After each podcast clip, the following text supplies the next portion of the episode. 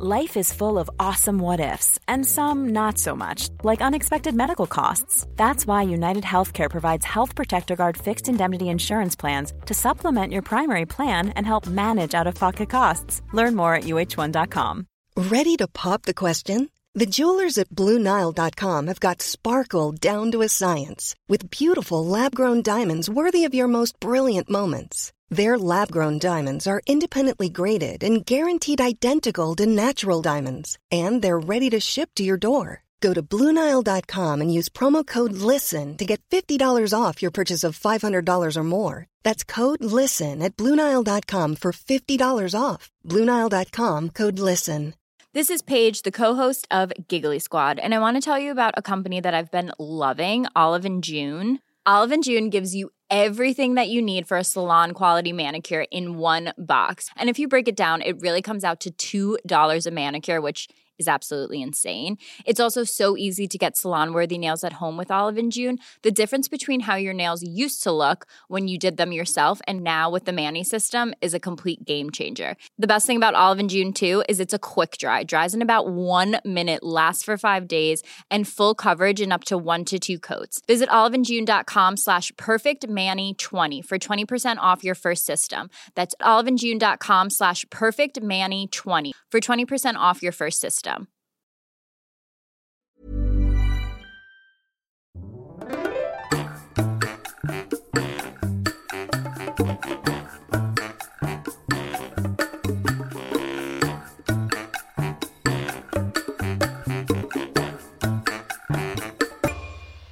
Hola, ¿qué tal? Esto es How to Spanish Podcast. Yo soy David. Y yo soy Ana. Y este es un episodio que es una mezcla de historia y de cultura también. Vamos a empezar por explicarte cuál es el origen del malinchismo. This podcast is made possible thanks to our Patreon family. Some of the benefits include a PDF with grammar bits and vocabulary, as well as full videos and a transcript. If you want to join our Patreon family, just go to patreon.com slash howtospanishpodcast. Hola, este es un shoutout para Sunshine, Vera, Tiffany Larry. y Basta Pasta. Gracias. En este episodio, como dijo Ana, vamos a hablar sobre un concepto muy interesante que es el malinchismo o ser malinchista. Y esto tiene el origen en algo histórico, pero es algo que tiene que ver mucho con la cultura actual. ¿Y qué significa esto de ser malinchista? Bueno, significa, en muy grosso modo, que a ti no te gusta lo que es nacional, o que repudias un poco lo que pasa en tu país. Entonces, por ejemplo, si yo digo, ay, yo prefiero irme a comprar mi ropa a Estados Unidos, porque es mejor, ¿no? Ana me diría, No seas malinchista, porque él prefiere algo que no es mexicano. Él piensa que lo que sea extranjero es mucho mejor que lo nacional. exactamente. Y esto también funciona en cosas, digamos, triviales. Por ejemplo, en el Mundial de fútbol es muy común que toda la gente se une para apoyar a la selección mexicana de fútbol.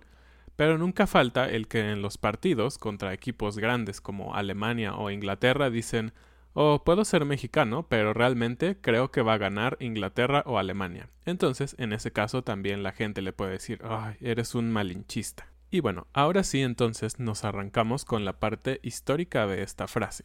¿De dónde viene? Recuerden que tuvimos episodios anteriores en donde hablamos sobre la historia de los aztecas. Fueron episodios muy populares porque fueron súper interesantes. Y hoy vamos a hablar de una historia que estuvo sucediendo al mismo tiempo que estos dos episodios de los que ya hablamos. Hubo una pieza clave que permitió que los españoles conquistaran México y esa pieza clave fue una mujer, una mujer que después fue conocida como Malinche. Exactamente. Entonces, de ella viene el origen de esta frase. Así que pongan mucha atención porque es algo muy interesante de la historia que refleja mucho de lo que es el México actual. Entonces, como dijo Ana, esto tiene su inicio en, en la época de los aztecas. Así es, estamos hablando alrededor del año 1501 y 1504, cuando nació esta niña. Y no conocemos su nombre original, nadie sabe cuál era su nombre real.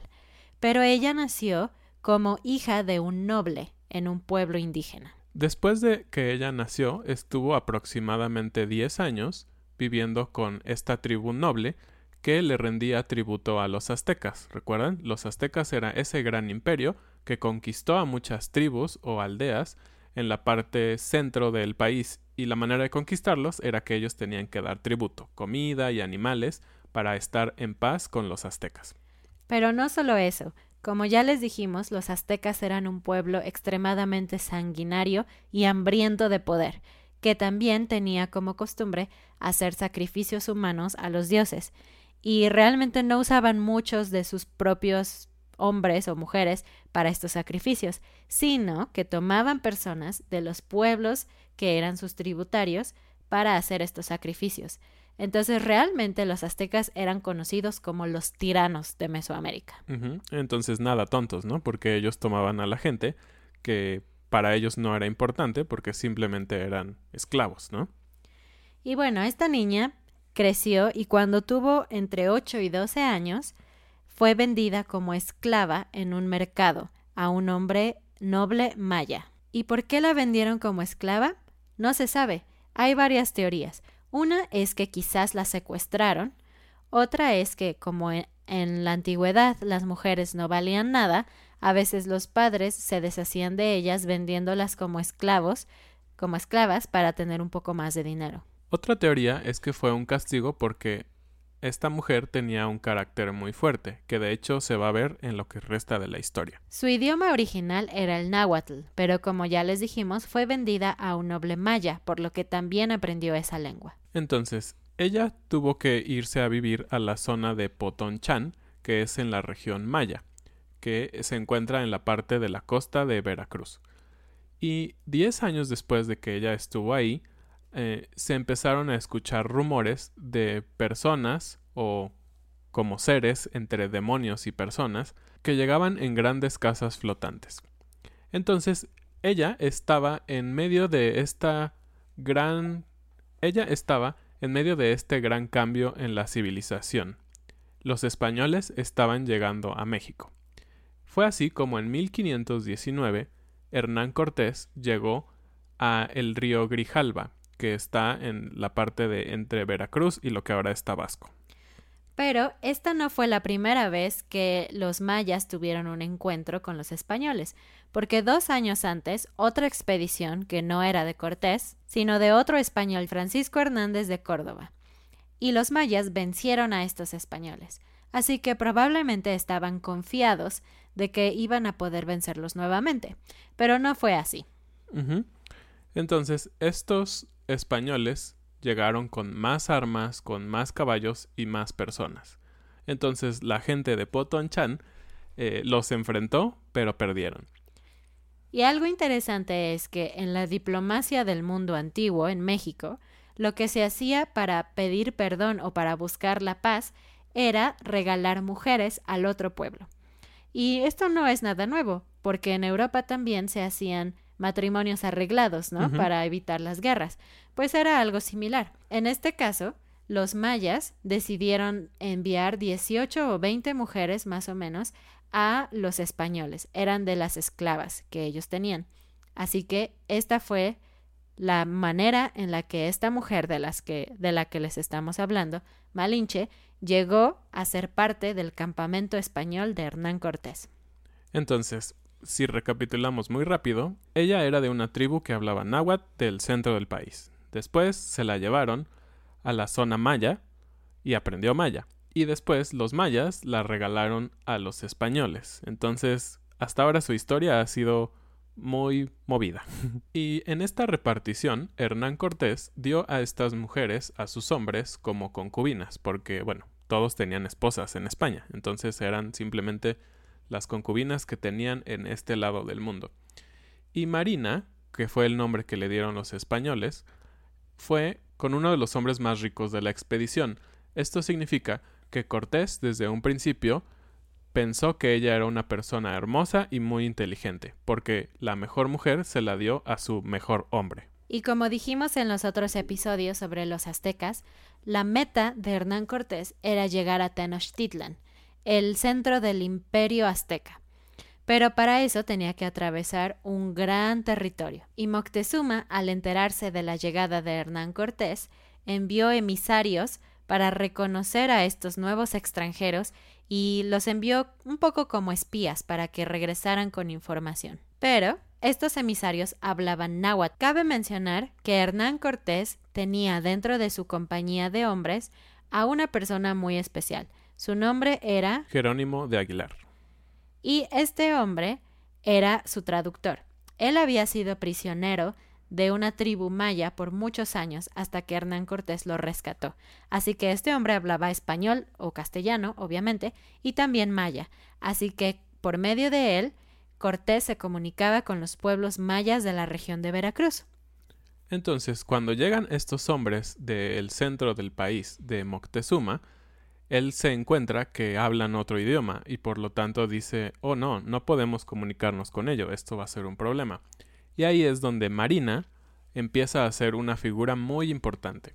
Ella se acerca y les dice, ellos hablan náhuatl, yo hablo náhuatl. Entonces ella podía comunicarse con las tribus del centro y traducía o interpretaba al maya y Jerónimo de Aguilar interpretaba del maya al español. Un punto clave en esta historia es que Moctezuma, el gran emperador Moctezuma, no era visto con respeto por Marina. ¿Por qué?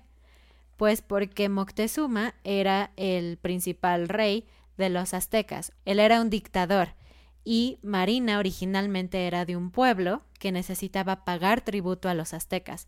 Entonces, en la mente de Marina, Moctezuma y las personas de Tenochtitlan, los aztecas, eran enemigos. Eran malos, eran personas que habían hecho cosas malas en su comunidad y por lo tanto no los veía con buenos ojos. Y bueno, avanza un poco la historia y Hernán Cortés y sus hombres empiezan a avanzar hacia San Juan de Ulúa y después fundan lo que ahora es Veracruz. Y al fundar Veracruz, Hernán Cortés se nombra a él como gobernador de esta parte de América y trata de librarse del gobernador que existía ya en Cuba, porque ellos ya habían sido conquistados unos años antes. Entonces, para hacer valer su nombre, hace también algo muy violento. Las personas españolas que querían quedarse con el gobernador de Cuba les cortaron los dedos. Entonces, Marina se dio cuenta que los españoles no solo hablaban otro idioma, sino que también eran muy violentos como podían ser violentos a los aztecas o los mayas. Entonces se dio cuenta que ellos eran guerreros también. Y no todos los indígenas tenían tanto miedo como los aztecas de los españoles, porque hubo un pueblo, los de Zempoala, que eran el pueblo totonaca. Se acercaron a los españoles para negociar con ellos. Los totonacas eran uno de los pueblos que estaban sometidos por los aztecas, así que vieron la oportunidad genial de aliarse con un pueblo nuevo para vencer a los aztecas. Y eso a Hernán Cortés le vino muy bien, porque él no tenía tantos hombres y necesitaba la ayuda de los indígenas para poder vencer a este gran imperio. Y una vez más fue importante el uso del idioma de Marina. Fueron a ver a el cacique gordo, así se llamaba. Era el, el más importante en, el, en la comunidad de los totonacas en Zempoala, y ellos tuvieron que hablar con él para organizar la alianza con la que iban a pelear contra los aztecas. Y algo que era muy importante, y como dijo Ana, las mujeres en ese entonces no valían nada, no eran importantes. Y fue un gran shock, una gran conmoción, que el gran cacique gordo tenía que hablar con Marina, sí, con una mujer, porque ella era la única que entendía náhuatl. Entonces Marina hablaba con él, después Marina hablaba con Aguilar y Aguilar a su vez con Cortés. Al final, ellos entendieron que Marina era alguien importante, porque no solo era alguien que decía las palabras como tal, sino que le ponía un poco de su cosecha, porque al final los españoles no entendían cómo funcionaba el organigrama o el poder en los pueblos prehispánicos. Entonces, al final ella entendiendo todo esto, agregaba cosas de valor a la conversación. Y de hecho en los códices mayas y náhuatl podemos ver a Marina, la imagen de Marina, y siempre se ve a Marina mirando a los ojos a los personajes con los que habla. Y esto era muy extraño, porque además de que las mujeres no podían hablar con los hombres y menos con los hombres poderosos, jamás podían verlos a los ojos.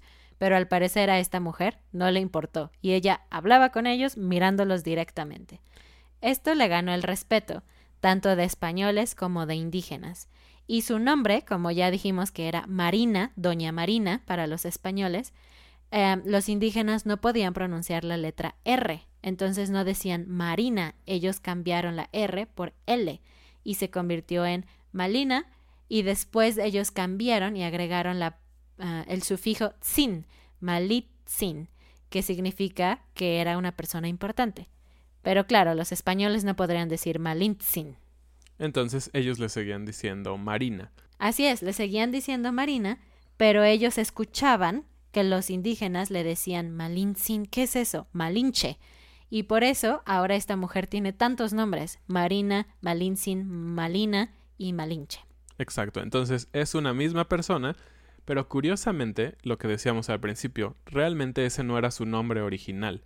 Su nombre original no se sabe, pero se sabe que su nombre español fue cambiado por los indígenas y después otra vez por los españoles y al final hay una mezcla enorme de sus nombres. Para este punto, la Malinche era tan importante que Cortés decidió quedársela como mujer. Aunque originalmente ya se la había regalado a otro hombre, lo que hizo fue regalarle ahora a una princesa de los Totonacas, y él se quedó con Malinche.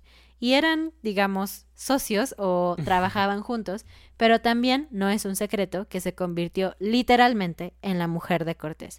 Pero para ella esto era muy natural, porque en su condición de esclava ella estaba acostumbrada a ser la concubina de sus dueños, así que estar con Cortés no era nada nuevo o extraño para ella. Los españoles siguieron avanzando hacia el centro del país. Para esto ya tenían un grupo bastante grande de totonacas que iban con ellos para pelear.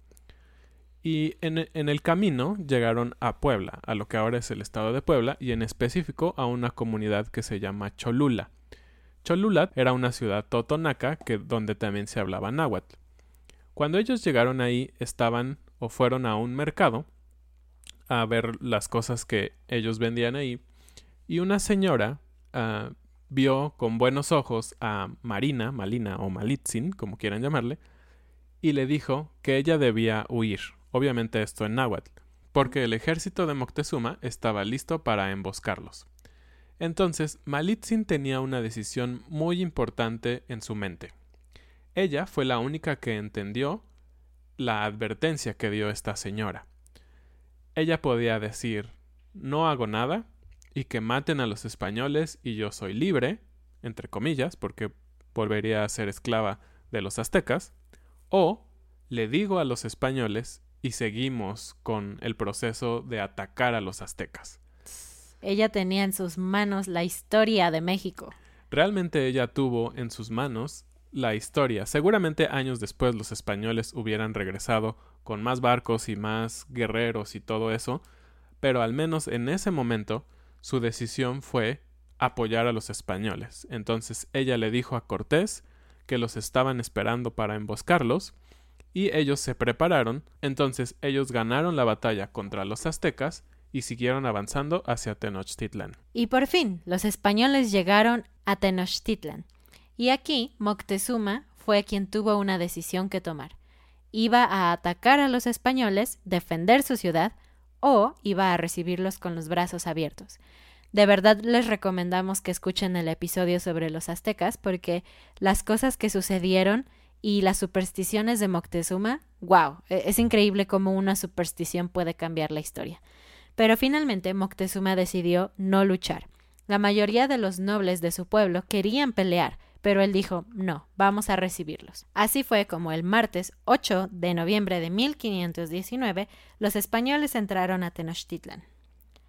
Moctezuma, como era el líder de este pueblo que era muy conquistador, ah, estaba acostumbrado a trabajar con intérpretes, pero nunca con una mujer. Se dice que Moctezuma estaba súper sorprendido. No podía entender cómo una mujer de un pueblo inferior le hablaba de tú a tú y mirándolo a los ojos. Y se dan cuenta, en este punto de la historia, Marina era indispensable para los españoles y también podía hablar directamente con el hombre más poderoso de su mundo, de su continente. Entonces, si se dan cuenta, la vida de Marina o de Malitzin cambió drásticamente de ser una esclava a volverse la persona más importante para las interpretaciones entre los españoles y los aztecas. Si recuerdan, Cortés estaba huyendo porque él se había rebelado de los mismos españoles y él se enteró de que había alguien que lo estaba buscando y él necesitaba viajar para encontrar y luchar contra este español. Así que mientras tanto, en Tenochtitlan dejó aparte de su ejército y nombró a uno de sus capitanes como responsable, pero este fue un gran error. Este capitán se apellidaba Alvarado. El único problema de Alvarado era que era muy violento. Entonces hubo una reunión en el, en el Templo Mayor que se encuentra debajo de la Catedral de Ciudad de México, donde se reunieron 600 hombres poderosos de los aztecas, entre hombres religiosos y políticos, podríamos llamarles, eran muy importantes. Y Alvarado se volvió loco y los atacó y, e hizo una masacre. Esto terminó en que la gente se enojó muchísimo con los españoles y se enojó muchísimo con el Tlatoani, Moctezuma, porque eran sus invitados. Entonces la gente los corrió, es decir, buscó la manera de atacarlos e hizo que tuvieran tanto miedo que salieran de la ciudad. Se dice que en esta noche, porque fue en la noche que ocurrió esto, murieron alrededor de 150 españoles y aproximadamente 2.000 totonacas, que eran los indígenas que venían con él. A, esta, a este acontecimiento se le, se le recuerda como la Noche Triste. Y no solo eso, el pueblo mató a Moctezuma también y eligió a un nuevo líder, Cuauhtémoc. Así fue como los españoles tuvieron que volver a un pueblo donde ya habían estado, Tlaxcala, y los indígenas pensaron, Quizás este es el momento de acabar con los españoles, aunque eran sus aliados, y estaban debatiendo entre ayudarlos y no ayudarlos, pero resulta que Malinche los convenció de seguir ayudando a los españoles. Una vez más, su trabajo, no solo como intérprete, sino como parte de las negociaciones entre los españoles y los indígenas, fue muy importante. Y como hablamos en el episodio de la caída de los aztecas, Cortés rehizo su ejército, atacó por el agua, porque Tenochtitlan estaba en medio de un lago, y por tierra asedió a esta ciudad y finalmente el 13 de agosto de 1521 lograron conquistar la ciudad y los aztecas tuvieron que abandonar Tenochtitlan. Entonces ahora los españoles viven en Tenochtitlan, es como su centro. Y en este momento el rol de Marina era vivir con Hernán Cortés y ayudarlo cobrando los impuestos de los indígenas. Y en este trabajo ella se ganó el corazón de españoles e indígenas por igual, pero se ganó el odio de el extraductor. De Jerónimo de Aguilar. ¿Por qué? Porque Marina, para este entonces, tenía tal vez un par de años ya con Hernán Cortés y con toda la comitiva, y ella era muy buena para los idiomas y aprendió español. Entonces ya no necesitaba un traductor intermedio. Simplemente ella podía hablar directamente con Cortés en español y en náhuatl con los indígenas. Y en maya también. Marina tuvo un hijo con Cortés, al que llamó Martín. Hernán Cortés la ayudó a que se casara con un español, Así que finalmente Marina era no solo una persona importante, sino que era legal y tenía derechos como esposa de una de un español. Tuvo otra hija con este hombre, con Jaramillo, e incluso fue la cuarta indígena en recibir una encomienda de España, es decir, en ser responsable de tener un territorio de Mesoamérica. Y ella pidió que ese territorio fuera el pueblo donde ella había nacido, y esto seguramente lo hizo para protegerlos de cualquier cosa.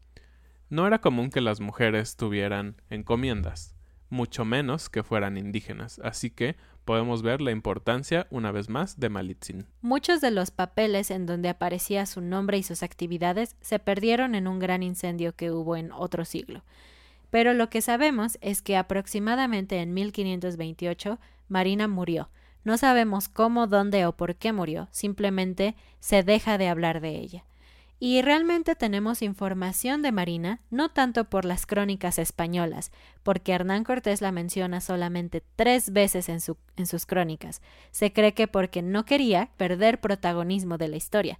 Como ustedes pueden ver, Marina hizo gran parte, si no es que todo el trabajo, pero Hernán Cortés no quiso dejarlo así en sus libros. La mayor parte de la información la tenemos gracias a los códices mayas y de otros indígenas que la muestran haciendo el trabajo. Así que Marina fue odiada por muchos y amada por otros también. Y como les dije, Marina realmente hizo todo esto para sobrevivir. Ella simplemente era una esclava y ayudó a los españoles, pero no realmente en contra de todos los indígenas, porque no existía un país, México no era un país, eran diferentes tribus y ella apoyó a los españoles contra una de las tribus que ella odiaba, no contra todos los indígenas.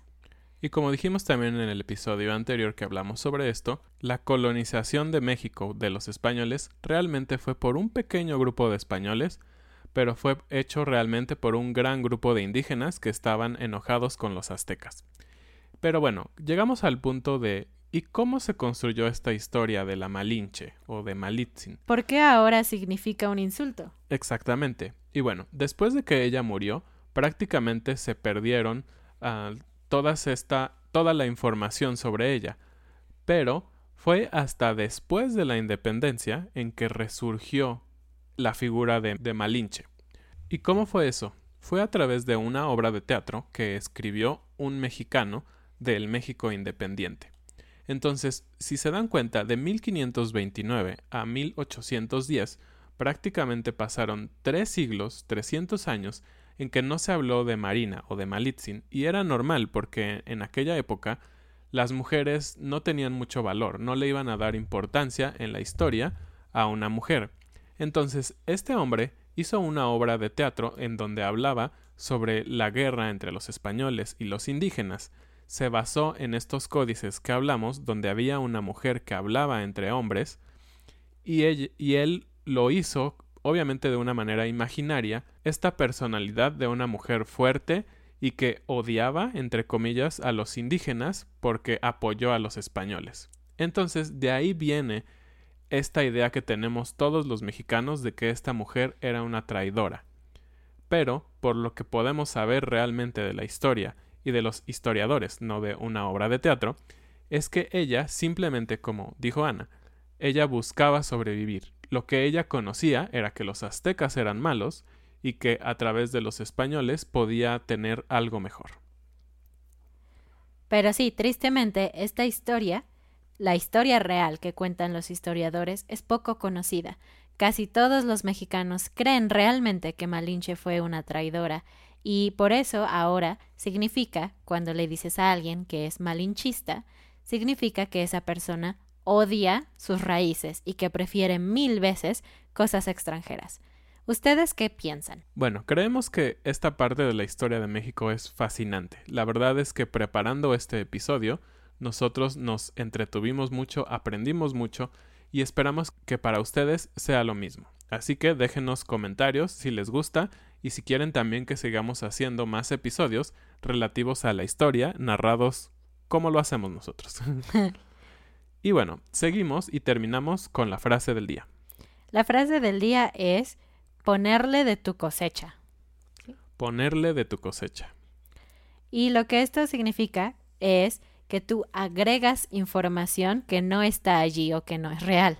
Por ejemplo, lo que dijo David que Marina conocía el orden político de este mundo y por eso no solamente interpretaba las palabras exactamente como Cortés las decía, sino que las modificaba de forma que tuvieran sentido para los indígenas. Y se dice que a veces agregaba cosas que los españoles no habían dicho simplemente para manipular un poco el resultado. Entonces ella le ponía de su cosecha. Exacto. Y bueno, esto fue todo por este episodio. Esperamos que les guste mucho como a nosotros y nos vemos en una siguiente entrega. Compartan este video, denle like, si nos escuchan en el podcast, compartan el episodio también y no olviden visitar nuestra página de Patreon. Adiós. Adiós.